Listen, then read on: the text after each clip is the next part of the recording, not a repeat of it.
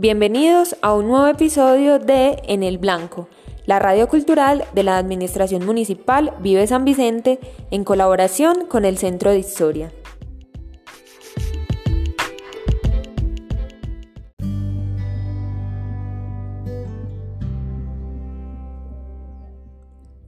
En esta oportunidad aprenderemos sobre la preparación de terreno para siembra de plántulas de la mano de la Secretaría de Agricultura y Desarrollo Social.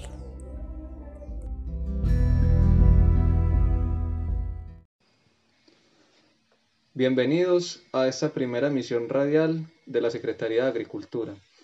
Yo soy Aquiles Bedoya y los estaré acompañando por este breve recorrido donde hablaremos sobre las opciones de cultivo en zonas urbanas y cómo preparar la tierra para sembrar las bobaditas que algunos ya tienen y que algo otros nos gustaría tener. Cultivar es un ejercicio apasionante, es como la creación de una obra de arte. Debemos considerar que de nuestra buena preparación del terreno dependerá una buena cosecha. Son varios los principios que vamos a tener en cuenta para una siembra exitosa. El primero de ellos es la textura de la tierra, la cual puede tener un color oscuro o tierra negra como la conocemos, que no se compacte fácilmente, como la tierra amarilla o el barro, ya que esto nos va a permitir que las raíces se desarrollen con mayor facilidad y que la planta no muera por exceso de humedad o resequedad. Dependiendo del tipo de especie que vayamos a sembrar, es recomendable realizar surcos de una altura aproximada de 15 a 20 centímetros, con buenos drenajes y siempre en contra de la pendiente para evitar que las lluvias nos laven el suelo. En caso de no tener una huerta o un patio, se puede proceder a sembrar en materas, botellas de plástico, costales o lo que su imaginación y sus recursos le permitan. El segundo aspecto es el abonado previo y la cobertura vegetal. Debajo de los surcos o de los recipientes puede ir un poquito de materia orgánica como gallinaza, mierda de vaca o residuos vegetales de los desperdicios de la cocina. Este será el alimento de las plantas más adelante. Encima vamos a cubrir el suelo con un poco de paja, de paja seca o viruta bien desmenuzada para evitar que el suelo se caliente en las horas del mediodía y la tarde y para retener el agua más fácilmente. Acá debemos evitar hacer capas muy gruesas para no generar una pudrición en las raíces. Esto nos va a ayudar a conservar las condiciones óptimas para el establecimiento de micro y macroorganismos que se hacen presentes en la tierra, como la lombriz de tierra, y estos van a ser nuestros mejores aliados durante el proceso de siembra. Todo esto es preferible hacerlo 15 u 8 días antes de la siembra, para que la lluvia y el calor hagan una previa descomposición de la materia orgánica y no vaya a quemar las matas. En este punto algunos se preguntarán, bueno, ¿y qué pasa si ya tengo mis plantas listas para sembrar, pero aún no he preparado el terreno? Tranquilos. También es válido sembrar directamente en la tierra. Eso sí, Recuerden que antes de finalizar la primera semana después de la siembra, se debe aplicar un poco de abono alrededor de la planta, poquito, no muy cerca ni muy lejos, ni tanto que queme el santo, ni tan poquito que no lo alumbre. Después de estos sencillos pasos, asegurémonos de que los drenajes funcionan y que el encharcamiento no se mantiene por más de 10 minutos, ya que mucha agua nos puede pudrir las raíces. Procuremos ubicar el huerto en una dirección donde pueda aprovechar la mayor cantidad de luz durante el día, cuidando de los excesos del sol en horas de la tarde cuando puede ser más dañino. Cuando vayamos a regar, hagámoslo antes de las 7 de la mañana o después de las 5 de la tarde.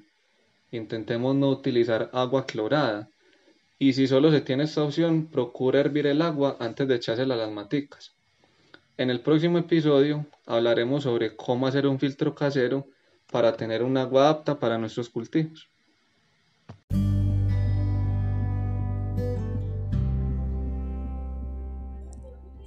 El desarrollo comunitario y rural es parte importante del Plan de Desarrollo Vive San Vicente. Esto es En el Blanco.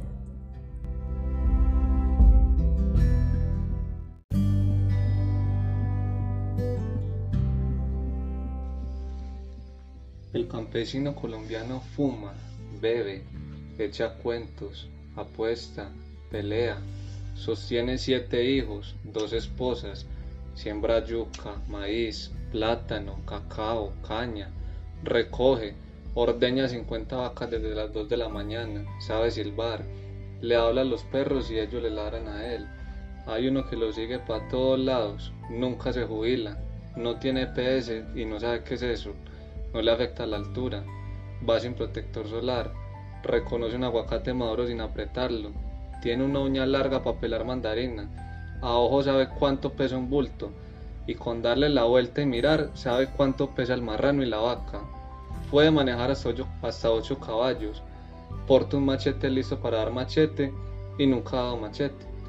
No necesita los dientes de adelante ni para reírse, no se sabe el nombre de los nietos, tiene la receta de la natilla sin caja, no sabe bailar pero baila, no le da guayabo, se sabe cien mil groserías, ha visto al diablo, sabe quién es bruja, tiene un poco de brujo, no se quema con el café hirviendo, se despierta antes de que el despertador suene, cambia relojes, no lo tumba una gripa, camina desajustado, su teléfono celular panela nunca tiene señal y cuando tiene eso no suena, saluda 70 veces al día, sus pantalones son dos tallas más grandes y nunca se le caen, habla duro hasta para contar un secreto. Se sabe atajos para llegar más rápido, sabe cuándo va a llover y falla menos que el ideal sabe espantar la lluvia y para los truenos, no le afecta el gluten ni la lactosa de la leche, la cafeína no lo desvela, reconoce a los muchachos malos y a las malas muchachas, sabe llamar gallinas, baja naranjas sacudiendo las ramas, espanta males con un escapulario, escucha AM monofónico, no da likes, no sale bonito en las fotos, pero tiene una pintura donde sale increíble con su esposa. Se sabe dos chistes y los repite. De data crédito no sabe que existe. Sabe para qué sirve la ruda y el paico con el que purga a sus hijos y a sus nietos. El ángel de la guarda nunca lo ha desamparado. Le dice doctor a cualquier injusta. No sabe cambiar la llanta de un carro, pero le hace. No le gustan las camas blanditas. Coca-Cola solo en ocasiones muy especiales. Cerveza siempre. Y si está caliente no importa ve de noche sin lamparita, no lo pican los zancudos, ha comido tortuga, iguana, chucha, culebra y todo eso le sabe apoyo. No sabe cuándo es festivo y tampoco por quién votar. No existe nadie más bonito que un campesino de mi tierra colombiana.